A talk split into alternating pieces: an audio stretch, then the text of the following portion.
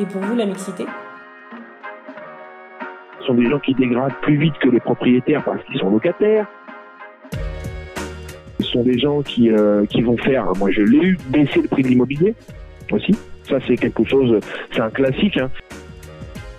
L'école est un vrai lieu du vivre ensemble, et c'est-à-dire que euh, l'école pourrait aussi être un lieu support pour euh, les adultes, par exemple, parce que les parents ils se rencontrent.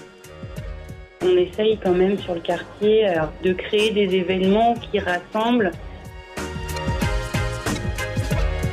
Quartier ghetto, montée du communautarisme, les quartiers populaires sont souvent réduits à un déficit de mixité.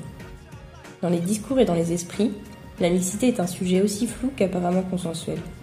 Tout au long d'une série de trois podcasts audio, nous vous proposons d'interroger et d'explorer les mixités à travers les témoignages de celles et ceux qui vivent et travaillent dans les quartiers populaires. La mixité est une notion souvent débattue, à la fois dans sa définition, ses effets, mais aussi dans son application. Finalement, comment travaille-t-on la mixité dans sa complexité? Voici un panorama des points de vue d'acteurs autour des façons qu'ils ont d'appréhender la mixité dans les quartiers. Épisode 3 Comment faire mixité? Bassem Assé, en tant que premier adjoint à la mairie de Nantes, chargé du dialogue citoyen et de la politique de la ville, Comment envisagez-vous la mixité à travers votre travail? Le dialogue citoyen, pour résumer, c'est le fait que la ville écoute ce que les citoyens ont à dire avant de lancer un projet. On essaye de le faire de plus en plus et euh, sur des sujets très différents. On arrive à peu près à faire en sorte que les associations puissent aider à faire intervenir des, euh, gens assez variés, une, pluralité de points de vue, c'est ça qui, qui, compte. Toujours faire l'effort pour faire en sorte que les, euh, que les points de vue variés puissent venir et puissent s'exprimer. Vous avez des gens qui savent s'exprimer à l'oral, d'autres qui ne savent pas. Il euh, faut prendre en compte l'avis des euh, jeunes et des moins jeunes, euh, de ceux qui travaillent et de ceux qui ne travaillent pas, des hommes, des femmes. et la question de la langue n'est pas, n'est pas anodine en fait. C'est-à-dire que vous ne pouvez pas demander à des gens qui s'expriment mal en français de venir et de s'exprimer à l'oral. Ça fait déjà potentiellement deux difficultés. Donc il faut réussir quand même à recueillir leur point de vue. Et ça, ça nécessite un effort supplémentaire. Donc la mixité, elle va pas de soi. Il faut vraiment se, il faut montrer beaucoup de volontarisme pour qu'elle se, soit pas seulement un slogan, quoi. La mixité pour moi, c'est aussi entre ceux qui habitent dans la ville, ceux qui habitent à l'extérieur de la ville et ceux qui habitent à l'extérieur même de la métropole. Donc la dimension matérielle d'accès au centre-ville, eh ben, il faut la mettre en œuvre. Et ensuite, il y a l'autre dimension qui est un peu plus peut-être culturelle, c'est que on ne fait pas tout pour donner le sentiment à ceux qui n'ont pas les moyens que le centre-ville est fait pour ceux qui ont des moyens financiers, économiques, etc.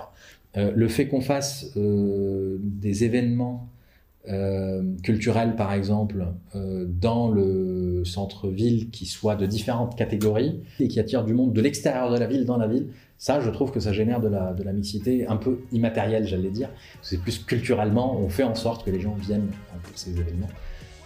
Robert Laporal, comment concevez-vous la mixité dans les actions du Conseil citoyen de Nantes-Nord Je pense que peut-être qu'il faut clairement poser un échange sous un aspect dans un, dans un premier temps plutôt euh, ludique ou, euh, ou tout cas culturel, montrer qu'on peut échanger euh, euh, la façon de cuisiner. Au début, faut que on, on, commence par des, des choses assez basiques sur Nantes Nord ou en dehors, dire ben une journée de découverte de, des quartiers.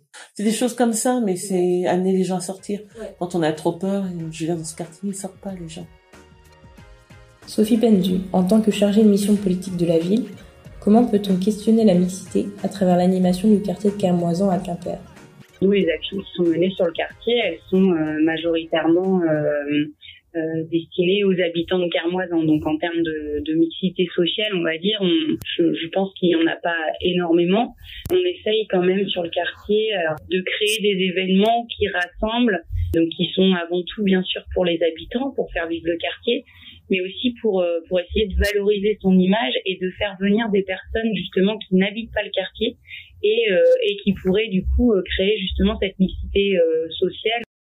Il y a des certaines activités qui vont privilégier en fait la participation plutôt du public féminin justement pour essayer de pallier au fait que les femmes parfois s'interdisent de, participer de manière on va dire spontanée à, à certaines choses qui peuvent se passer euh, sur l'espace public. Émilie Babin, depuis votre mission politique de la ville, comment abordez-vous la mixité à travers l'animation du quartier de Bellevue à Redon? Que je disais, je, je l'aborde plus en termes de mixité de genre. En fait, on, a, on apporte une vigilance à tous les projets, euh, notamment qui sont tournés vers la jeunesse, à avoir une offre d'activité qui facilite la mixité, donc qui soit euh, une offre euh, variée en fait d'activités, pour justement aussi déconstruire un peu ces représentations de, de sport euh, genré.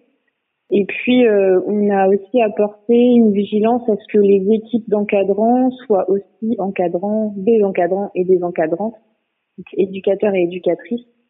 Et on voit que ça permet aussi à un public féminin de se sentir plus à l'aise sur les activités. Et puis après, on demande quand même euh, aux porteurs de projets de, de faire attention en fait à bien capter euh, du public féminin. C'est plus le public féminin qu'on a, les jeunes filles qu'on a du mal à, à capter. Mais du coup, on leur, demande d'avoir une vigilance. Andy Goldin, vous qui êtes chef de projet renouvellement urbain à La Roche-sur-Yon, quelle place prend la mixité dans votre travail? C'est en effet euh, la mixité est quelque chose qui, nous, sur le, dans les programmes de rénovation urbaine, nous interroge directement. Je suis amené à dire même, on fait avec. Il faut qu'on fasse avec cette mixité. Elle est au cœur du, elle est au cœur du projet. Si on rénove aujourd'hui euh, nos quartiers, outre le fait que ce soit un levier urbain, donc un levier à la fois physique, esthétique et d'amélioration du cadre de vie des habitants, c'est aussi et avant tout euh, un projet qui a pour but de banaliser ces quartiers pour qu'ils ressemblent euh, aux hypercentres et pour mieux les intégrer euh, euh, au reste de la ville, à la dynamique de ville et au socle d'appartenance quelque part à une même société. le thème sur lequel j'ai rencontré le plus de difficultés, c'est la mixité sociale, puisque dans le cadre des programmes de rénovation urbaine qu'on a à conduire, on a à conduire un dossier qui s'appelle euh, la diversification de l'habitat, ou et notamment un dossier qui est la reconstitution euh, de l'offre hors site.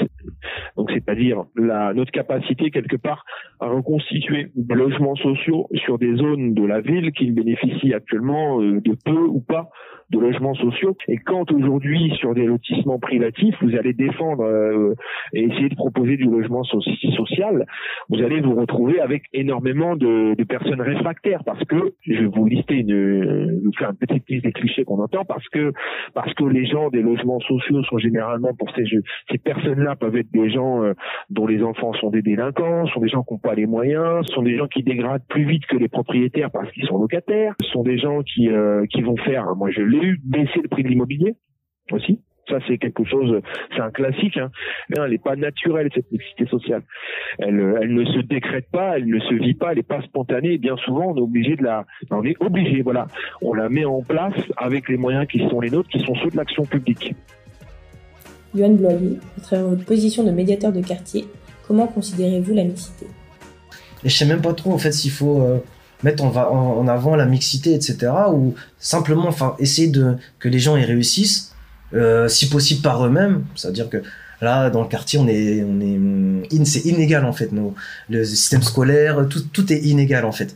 Si déjà on pouvait rétablir au moins la justice sociale, on n'aurait pas besoin de créer des trucs de mixité ou, ou, des postes comme le mien où en fait on favorise des gens de quartier ou de couleur, tu vois. En fait, c'est ça. C'est pour ça que euh, j'essaie d'être très efficace dans mon travail, de mettre toujours les habitants euh, en, avant et que finalement mon travail de médiation, je fais plus de médiation auprès des institutions pour leur expliquer des choses que euh, auprès des habitants. Mm. Pour leur expliquer, des fois c'est des postures ou des remarques. Quand t'as pas connu le, le racisme pour toi ou tes proches, ou des choses qui t'ont touché, tu peux pas te rendre compte en fait de comment les gens ils souffrent ou comment ils sont gênés ou qu'il y a un vrai malaise. Que Ouais, je pense que la solution, c'est que bah, les personnes, euh, les minorités, elles occupent des postes plus à responsabilité. Mais là, ça ira un petit peu Même si ça va pas régler le racisme, parce que ça existera toujours, mais déjà, ça permettra euh, plus de choses. Cécile Massonneau, en tant que déléguée du préfet, comment envisagez-vous la mixité dans votre profession? Eh bien, euh, déjà, j'essaie d'avoir une vigilance quotidienne euh, à cette ouverture sur la mixité sociale dans les démarches et projets que, que je soutiens auprès des institutions, quelles qu'elles soient, les collectivités locales ou des associations qui sont nos porteurs de projets. Et euh, donc être attentive à cette mixité, c'est prévoir, euh, essayer de la prévoir et de la mesurer dans chaque action. Et ça veut dire, avec ces porteurs de projets, établir des indicateurs euh, au départ quantitatifs, qualitatifs sur la mixité, et puis ensuite les, les, évaluer. Hein. Donc ça, c'est une première façon. Euh, je suis aussi très attachée à, sur la sensibilisation et la formation des acteurs des quartiers sur la mixité et euh, aussi d'avoir un peu, je trouve, les arguments des sciences sociales, hein, d'experts de sciences sociales qui viennent aussi expliquer que des fois c'est un peu un peu complètement euh, ancré dans nos stéréotypes et que tout ça, ça doit se déconstruire. Damien Casca, en tant que chargé de mission territoriale, pouvez-vous nous dire comment la rue porte l'enjeu de mixité? Donc plus qu'un objectif standardisé, la mixité sociale dans les fonctions, c'est donc un cheminement euh, qui est nécessairement euh, progressif et contextualisé.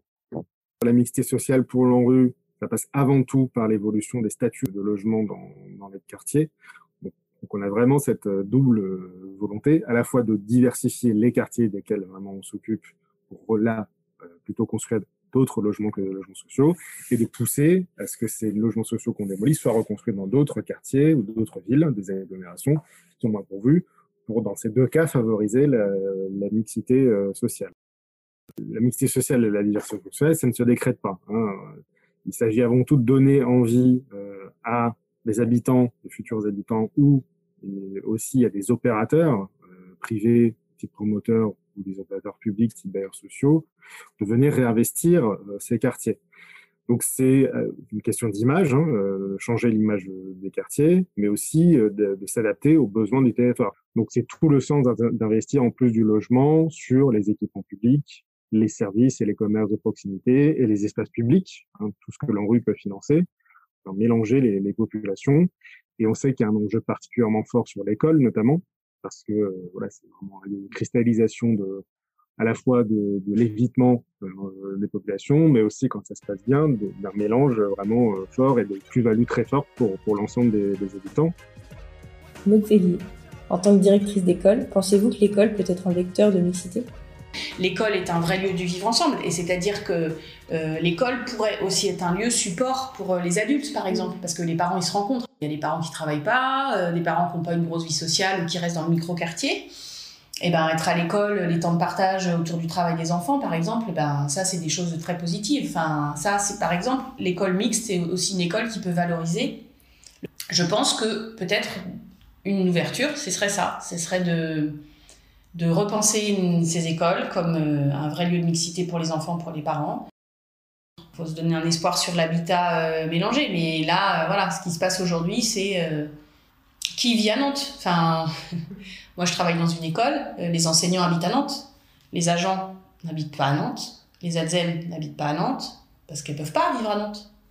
En fait, vivent à Nantes ceux, soit ceux qui ont le droit à des logements sociaux, donc plutôt des gens plus très pauvres, ou soit ceux qui arrivent à louer ou acheter à des prix euh, faramineux.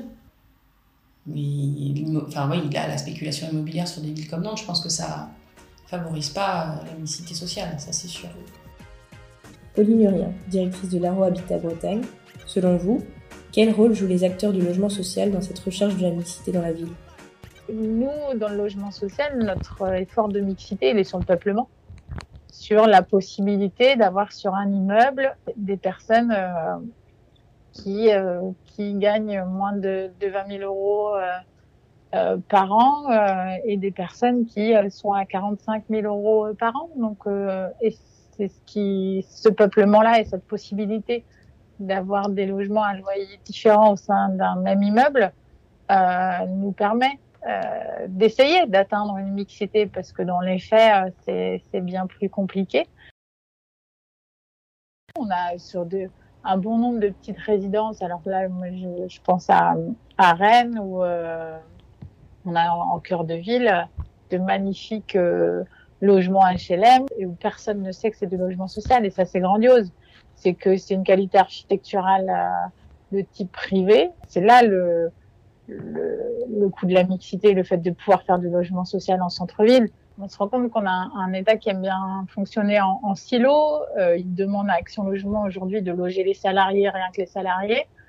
Et donc nous, on va être amené, si on n'est pas à loger, que euh, les personnes non salariées, en définitive, et donc les personnes avec les moins de revenus. Euh, et donc on va paupériser encore une fois le logement social. La mixité nous permet aussi nous d'arriver à l'équilibre financier, et donc de continuer à pouvoir sortir du, du logement abordable pour tous. Stéphane Tiret, comment la FEF contribue à encourager la mixité? La question de la mixité, elle existe réellement pour au moins deux échelles. La première, c'est parce qu'on mobilise des étudiants et euh, amener des étudiants dans les quartiers, euh, bah, c'est déjà une forme de mixité. Leur présence témoigne aussi euh, découvrir euh, des réalités euh, sociales, éducatives, euh, parfois complexes, mais aussi parfois toutes les énergies qui existent. Donc leur présence est déjà une façon de créer du, bah, du lien, euh, de l'échange.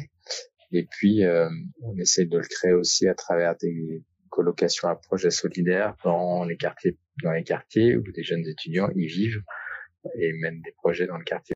Le porte d'entrée, c'est de, de penser le lien par l'action. Et peut-être que c'est ça, en fait, euh, la chose la plus simple, c'est de faire, euh, faire des choses ensemble, de montrer la réalité euh, différente de nos parcours et de nos histoires. Sylvie Leroy, depuis vos expériences de conseillère citoyenne à Rosé, pensez-vous à des actions liées à la mixité dans votre quartier? Avec le CAC, il y, y, a une nouvelle qui vient d'arriver qui travaille sur le, sur le relationnel entre habitants. Ça s'appelle Relais Habitants et il y a toute nationalité et on fait des rencontres magnifiques et on arrive à aller vers d'autres et on espère étoffer le truc et petit à petit re, redonner confiance aux gens et, c'est un travail de longue haleine. Hein. Ça s'est défait en douceur, ça va remonter en. Enfin, j'espère que ça va remonter, mais en douceur forcément. Hein. Pas d'un coup de baguette magique, ça on n'a pas quoi. Et pour vous, la mixité? Un podcast réalisé par Réseauville dans le cadre du cycle de diffusion Mixité et quartier populaire. De quoi parle-t-on?